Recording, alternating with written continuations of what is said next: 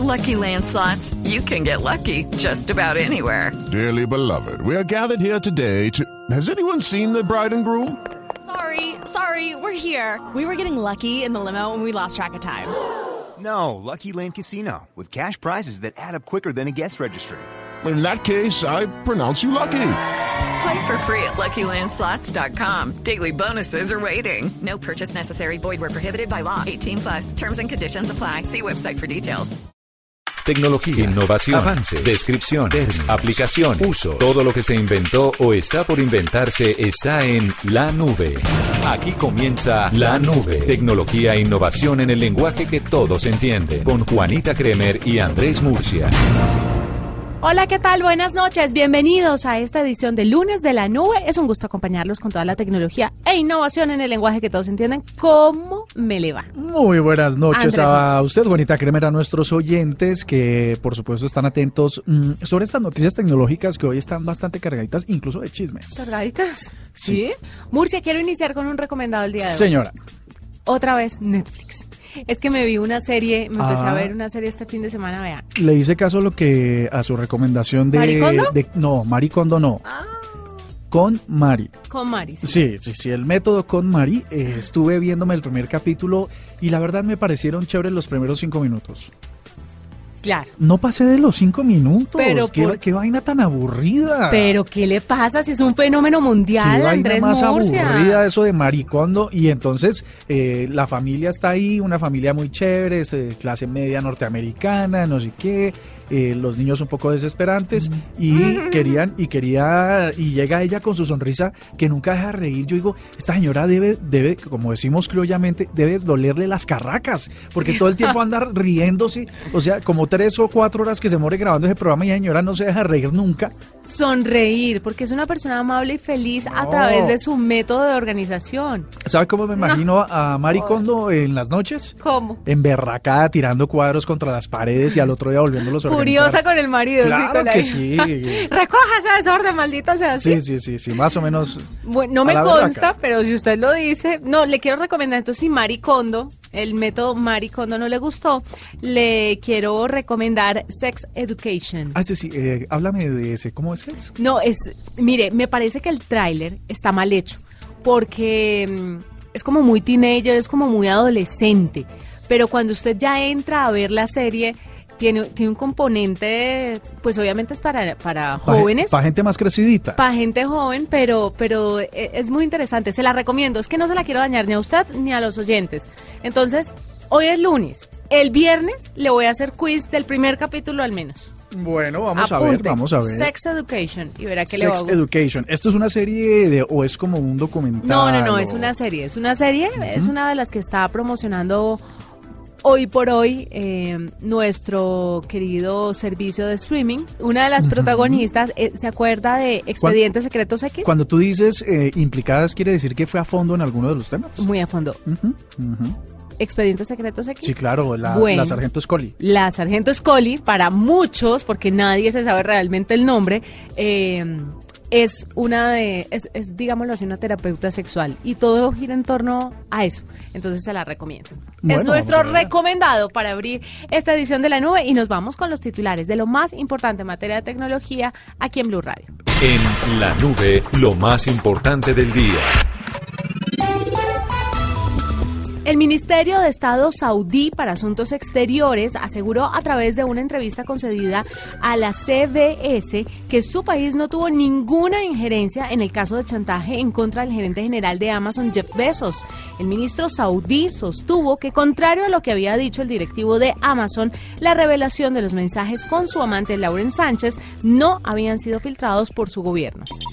Investigadores de la Universidad de Iowa revelaron que Twitter no estaba combatiendo de manera efectiva el abuso en línea. Según el estudio realizado por Subar Safi, eh, profesor de ciencias de la computación en esa universidad, dijo que la plataforma se demora un 60% más en detectar una cadena de tweets abusivos. El estudio concluyó que solo después de 100 tweets ofensivos, la plataforma lograba detectarlos y bloquearlos en cadena. El gobierno del Reino Unido anunció que tomará medidas más estrictas frente al control de edad de Tinder y Grinder. La decisión es tomada después de que el diario Sunday Times revelara que hasta el momento se han detectado más de 70 casos de agresión sexual y violencia contra menores de edad a través de estas aplicaciones. El secretario de Estado de Cultura, Medios de Comunicación de este país señala que ya se encuentra la solicitud formal para pedirles a estas apps un reporte detallado de la política de control que llevan sobre la seguridad de sus usuarios. El presidente de Estados Unidos, Donald Trump, anunció la firma de una orden ejecutiva para potenciar las investigaciones sobre inteligencia artificial en su país. Voceros de la Casa Blanca sostienen que con esta orden se dedicarán más recursos para la promoción y el desarrollo en este campo y así lograr que Estados Unidos se mantenga como la primera potencia en el desarrollo de inteligencia artificial y áreas de investigación similares. Escuchas la nube en Blue Radio. Murcia, se viene San Valentín y salieron las búsquedas de las personas a través de Google. Cuando dices que se viene San Valentín... Es porque es el jueves. Ah, porque ya llegó, que falta un par de días. Faltan unos días. Sí, su mente retorcida. No, no, no. Y usted no, para en bolas. No, lo digo porque como nosotros celebramos es el Día del Amor y la Amistad. Y pero es en septiembre. pero sabe que cada vez más gente como que celebra San Valentín, ¿no? O sea, mm, como que heredan las modas eh, comerciales. Perdón, de como otros Halloween. Del mundo. Se supone que el Día de los Niños es en abril. Pero aquí celebramos también Halloween, que es una fecha muy gringa, pues muy de afuera. Pues le quiero contar qué es lo que busca la gente. En Google las personas buscan qué es el amor. Ajá. ¿Qué significa pasar tiempo de calidad con la persona que te importa? Hágame por Así de, así de filosóficas son las preguntas que le hacen la gente a Google. ¿Cómo pasar tiempo de calidad con tu pareja? ¿Cómo decirle te quiero a tu pareja? No, no. ¿Cómo besar a alguien? No. ¿Cómo besar bien? No. ¿Cómo abrazar? Aburrido. ¿Y qué es el cariño? No. Pero está la otra cara de la moneda. La gente también pregunta cómo pedir perdón a tu pareja. Eso es suyo, ¿no? ¿Cómo decirte feliz cumpleaños? ¿Cómo decirle feliz cumpleaños a tu ex? Mm. ¿Cómo decirle feliz cumpleaños a un ser querido? ¿Cómo decir algo difícil al cónyuge? Mm. ¿Cómo decir te quiero a tu pareja? ¿Cómo abrazar? ¿Cómo abrazar a una chica? ¿Y cómo abrazar a un chico? Son algunas de las búsquedas que hace la gente para este San Valentín. A mí Esto me tiene que ser por niños. Eh, a mí me gustaría saber si esas son las preguntas que hacen sociedades como la estadounidense, donde seguramente mm, el, el asunto de relacionarse está basado en la distancia que hay entre una casa y otra. Entonces, eh, donde, donde las relaciones humanas son, son más distantes. Pero aquí en Colombia, donde uno eh, le presentan a alguien y uno le va echando el brazo y le dice, eh, bueno, se lo hace, a su lo hace a su amigo desde el primer momento, si esas son las preguntas, yo dudo mucho que coincidan.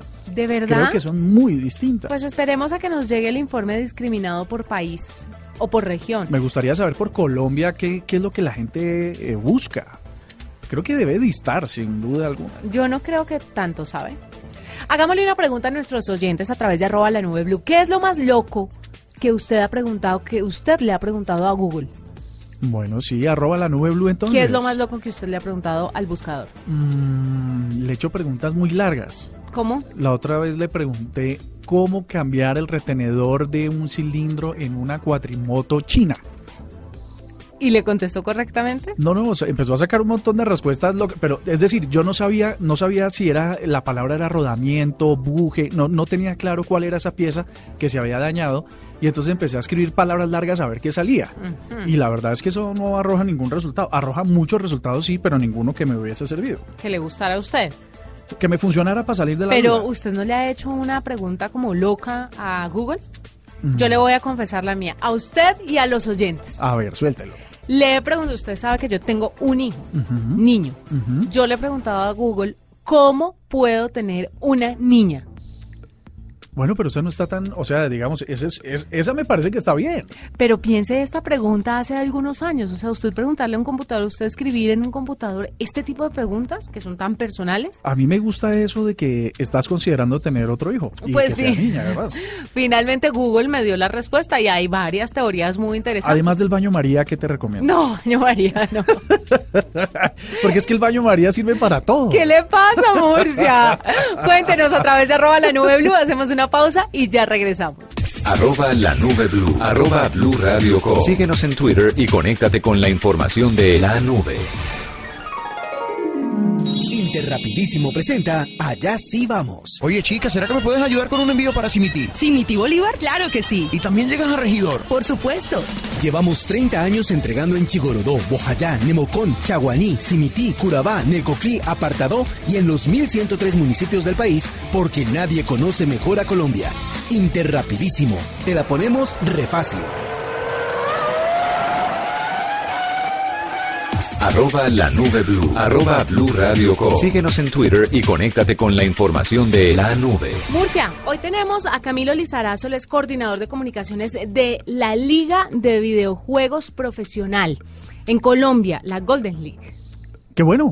Es decir, porque me estoy desayunando, no sabía que existía tal organismo en este país. Pero la primera liga profesional de los eSports en Colombia, porque contrario a lo que todo el mundo cree, esto ya se está profesionalizando. Y hablábamos hace unos días, la semana pasada específicamente, de China y el caso excepcional de que ya reconocen a los... Eh, jugadores de estos videojuegos como profesión. Sí, claro. Es una profesión como cualquier otra. Que hay un sistema educativo previsto para tal fin y que tiene toda una estructura de capacitación y de formación. Pues bueno, Camilo nos va a hablar un poquito cómo funciona esto en Colombia en este momento. Bienvenido a la nube, Camilo. ¿Qué tal? Buenas noches, muchas gracias por la invitación. Camilo, cuéntenos un poquito cómo funciona esto, la primera liga profesional de eSports en Colombia. Bueno, digamos que LVP, Liga de Videojuegos Profesional, viene desde España a Latinoamérica a impulsar todo este negocio de los esports que está creciendo tanto en el mundo. En Colombia hay un potencial de gamers, hay un potencial de talento muy importante y con esta primera liga profesional de esports que se dedica a League of Legends, el juego más popular de deportes electrónicos, eh, la idea es precisamente encontrar esos talentos, empezar a profesionalizar el ecosistema, que ya ellos tengan un contrato, una remuneración, unos equipos, unos patrocinios, que todo esto ya llegue a un nuevo nivel y que Colombia, ¿por qué no, en unos 3, 5 años sea una potencia de los esports a nivel mundial? Camilo, le quiero preguntar cuánto tiempo le invierte un jugador de este tipo de videojuegos a su profesión. ¿Cómo tiene que vivir un, un gamer hoy en día? Porque sabemos el contador cómo vive, los periodistas cómo vivimos, pero los gamers, cómo funcionan, cuál es su día a día, el tema de prestaciones de salud, ARL, cesantías, pensiones. A mí me encanta que Juanita esté haciendo esta pregunta porque eh, va a querer preguntar sobre los horarios, es decir, si son las ocho horas que trabajamos en Blue o si de repente son menos horas, eh, unos horarios más flexibles. Ah, bueno, sí, eso sí. Bueno, cuéntenos cómo funciona eso. Digamos que en España y acá en Latinoamérica hay una competencia que es la Liga Latinoamérica Movistar. Ellos ahí como ya tienen unos sueldos bastante importantes, pues tienen una jornada de ocho horas en la que están entrenando, en la que quizás al mediodía salen a hacer algo de deporte físico, porque es importante también tener este aspecto. Eh, ellos tienen unas jornadas laborales completamente 100% y también su remuneración con prestaciones. Aquí en Colombia, como hasta ahora estamos empezando con la primera liga, pues ellos no tienen que dedicarle ocho horas porque pues la remuneración tampoco es para ocho horas pero la idea es que si semestre a semestre, temporada a temporada, como vaya adquiriendo más popularidad la liga, más fuerza los equipos, pues ya ellos dediquen más de su tiempo a, a estar entrenando, a estar eh, mirando nuevas estrategias, porque es que esto pasa en los esports, eh, todo está cambiando siempre. Mm. ¿Cuál es el jugador más importante de Colombia en este momento de los eSports? Bueno, digamos que el más importante en este momento es Coto Paco, él, él no compite en la Liga Colombiana porque él ya está en un nivel superior, que es el nivel regional, el nivel latinoamericano. Él compite en la Liga Movistar Cotopaco y también lo acompañan otros dos colombianos que son Celt y Seifer. Ellos son de Cotopaco es de Neiva, Celt es de Valledupar y Seifer es de Medellín. Son tres jugadores que ahorita están en Latinoamérica ganando mucho por entrenar muy duro todos los días, ocho horas. Eh, Cotopaco incluso fue al Mundial de League of Legends, eso es algo que un colombiano nunca había logrado. Entonces, precisamente con todos estos talentos tan importantes que están surgiendo, pues queremos encontrar más en Colombia. Por eso ahora hay, una liga nacional que va a apoyarlos y que va a impulsar su talento. ¿Ustedes tienen apoyo del gobierno finalmente? Porque es que pienso en esta liga y pienso en las ligas de rugby, en las ligas de ajedrez, en las ligas de otros deportes que la gente además considera como deporte. Este también debería Me- ser considerado voy- como deporte, pero no le paran bolas a las otras a las otras ligas. No, ni siquiera las que existen. Mi, Por mi eso. sobrina estaba en la liga de gimnasia, eso como que lo cerraron aquí en Bogotá. O sea, eso. Imagínese lo, lo ver. Claro, digamos que esa es una pregunta bien compleja y como ustedes están diciendo, pues digamos algunos deportes chiquitos no reciben como tanta atención. Pues, pues digamos que el modelo de los esports se basa más como en las empresas de los juegos y organizaciones privadas, por ahora. Pero seguramente, por ejemplo, en el caso que mencionaban en China, en, en el Oriente, en Asia, ellos pues ya están empezando a impulsar esto como algo público. Pero pues por ahora en Latinoamérica que está empezando, pues son más organizaciones privadas, marcas y empresas de juego, pues intentando impulsar la escena. La otra cosa, Murcia, es que la plata también que mueven los videojuegos en el mundo, eso la empresa Eso privada se va a querer pasar su claro platica sí. y entonces es importante. Será el apoyo que no tienen los otros deportes. Claro, es- el- los esports ahorita están moviendo una cantidad de dinero que es impresionante. Por ejemplo, en España, pues los esports son el segundo o tercer deporte con más espectadores. ¿Cómo le parece? Entonces te imaginarás que eso ya representa pues un movimiento de dinero importante. Sí. En el 2018 los esports movieron 900 millones de dólares a nivel mundial. Eso fue un crecimiento del 40% y se espera que para 2021 se muevan 1.600 millones. Ojalá gracias a iniciativas como la, en la que está en Colombia, en Latinoamérica, impulsando. Imagínese usted entonces la plata y la plata que se ven ganar los jugadores. ¿Será que estamos en el lugar equivocado? Seguramente sí, eh, hay que empezar a buscar eh, alguna de estas ligas que por supuesto Habilidades. está atrayendo pronto- muchos, muchos, muchos eh, recursos. ¿Sabes que ese de pronto sea tu deporte, mi querido Mur? Seguro. O sea, de, de hecho esta semana eh, quiero empezar a, a probar cosas. Voy a ponerme a jugar eh, jueguitos a ver cómo me va. ¿Jueguitos? Sí. A jugar jueguitos, perdón, a jugar juegos. Esto es, esto es serio. No, no, no, si no lo, si no lo estoy minimizando porque crea que son menor cosa, sino porque pues básicamente solo podría jugar un par. sea- Empiece por Angry Birds y Candy Crush No, hombre, no, y luego no, no, ya se va otro- profesionalizando. Yo estoy en otro nivel porque a mí me encanta Call of Duty, me encanta... A mí sí me toca empezar por los que le eh, dije. Entonces esos juegos de rol me parecen bien chéveres. Ay, venga, una última pregunta. Camilo, ¿hay mujeres jugadoras en los Sí, eSports? En Colombia, sí, sí, sí. En el mundo hay ya varios equipos femeninos, hay jugadoras que están empezando a salir. En Latinoamérica ahorita un equipo que se llama Rainbow Seven Ujú. y entró una jugadora pues como suplente, pero ya está ahí como lista para participar. Cuando Y ganan llegamos como el a Colombia, ¿Y ganan igual y parejo que los hombres? Perdóneme la pregunta, o ahí también se ve el machismo. Depende mucho del equipo, la verdad, no podría responderte eso, pero normalmente digamos que pues a los suplentes se les paga algo y a los titulares se les paga algo, entonces seguramente sí sí tendrán los mismos pagos. Lo que hay que ver es nosotros pues como llegamos a Colombia el año anterior haciendo unos torneitos pequeños, primero como tanteando el, el- la escena, vimos que había una jugadora en Medellín, por ejemplo, ella participó en un torneo y jugaba bastante bien. Eh, también tenemos pues una narradora pues tú sabes, en los esports hay que también narrar y analizar como en el fútbol. Siempre hay como una pareja de casters que están llevando la emoción al público. Nosotros tenemos una narradora analista que nos apoya y pues es de las poquitas que hay, la verdad. Pero entonces pues en Colombia queremos como eso, como también ser muy incluyentes y tener todo este tema pues uno a. Imagínese la dicha. Camilo, gracias por estar con nosotros. Camilo Lizarazo estuvo con nosotros, coordinador de comunicaciones de la Liga Golden League, Liga de Videojuegos Profesional en Colombia. Arroba la nube blue. Arroba blue radio com. Síguenos en Twitter y conéctate con la información de la nube. En la nube, decídase a hacerlo usted mismo. Y en hágalo usted mismo, eh, cómo poner una canción para levantarse. Usted dice, ay, eh, quiero que mi teléfono Android me despierte con una linda canción, como por ejemplo, eh, a ver, una canción Juanita Kremer. eh, Eh, ah, linda, una canción linda para despertar. Viva la vida de Coldplay. por Listo, viva la vida, Col- una canción tan maravillosa. Y entonces eh, lo que hace es que el reloj de Google le permite a uno elegir una canción de Spotify para levantarse. Uno la puede seleccionar y hacerlo de esa manera. Pero ¿cómo hacer para cambiar el tono de llamada de su teléfono con el sistema operativo Android, pues es muy fácil. Usted lo que tiene que hacer es bajar una canción o tener una canción descargada en su teléfono como MP3, ir al administrador de archivos y con e- y seleccionándola usted va a ver que se despliega unas opciones que le van a permitir eh, en el menú compartir, añadir álbum artista, eliminar detalles y ajustes, hay un adicional que dice establecer como. Cuando usted oprime esa, eh, le va a aparecer un nuevo menú que le dice si la quiere poner como una melodía del teléfono, como una melodía del llamante o como un tono de la alarma.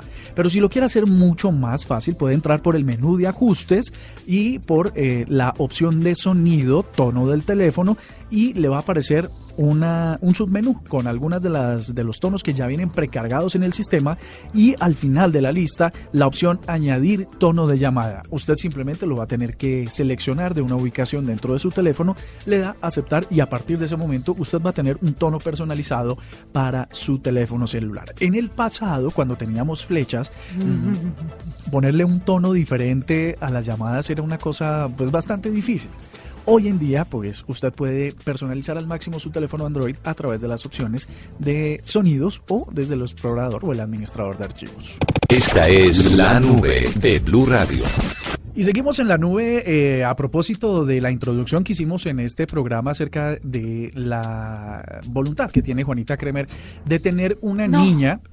¿No? No, no, no, de las búsquedas que hago en Google. Ah, pues entonces sí, mejor aún. Imagínense que se acaba de crear una polémica muy interesante y que sirve para efectos de este programa. Resulta que Andrés Molina publicó en Facebook una... ¿Quién es mm, Andrés Molina? Para Andrés- empezar.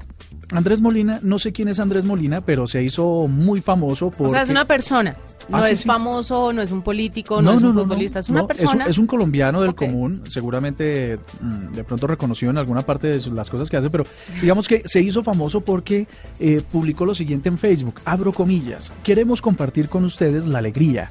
Nunca seremos papás, lo pone en mayúsculas. Aceptamos una vida en la que eternamente nos compremos los juguetes a nosotros, podamos viajar sin limitaciones, caminar desnudos por la casa y más. Sin embargo, nuestra razón principal no es esta. La más importante es contribuir con la conservación del planeta que tan sobrepoblado y aporreado está. No vamos a traer un humano más para que contamine. Yuhu y muestran un papel eh, donde eh, es un digiturno que aparece eh, la consulta por vasectomía.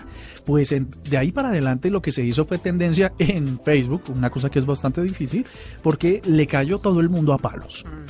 Comentarios Si bien como este, miren. sí, no, pues que si bien habrá gente que esté a favor, a mí me parece un poco ridículo que digan esto. O sea, me parece ridículo porque es que uno no puede hablar desde lo desconocido.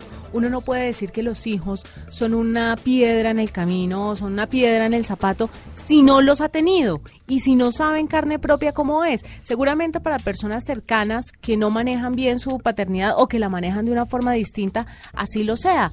Pero pero un hijo no es un impedimento, pues obviamente hay ciertas restricciones, pero se abre otro mundo de posibilidades. Yo estoy totalmente en desacuerdo con él. Cada quien que haga de su vida lo que bien se le venga en gana y que se haga la vasectomía la mayor cantidad de gente que quiera, pero, pero no me parece que, que el mundo esté peor porque estemos trayendo hijos o que estemos contaminando más el medio ambiente porque traigamos hijos. Me parece, me parece una mirada muy respetuosa con los que sí somos papás y decidimos traer niños al mundo.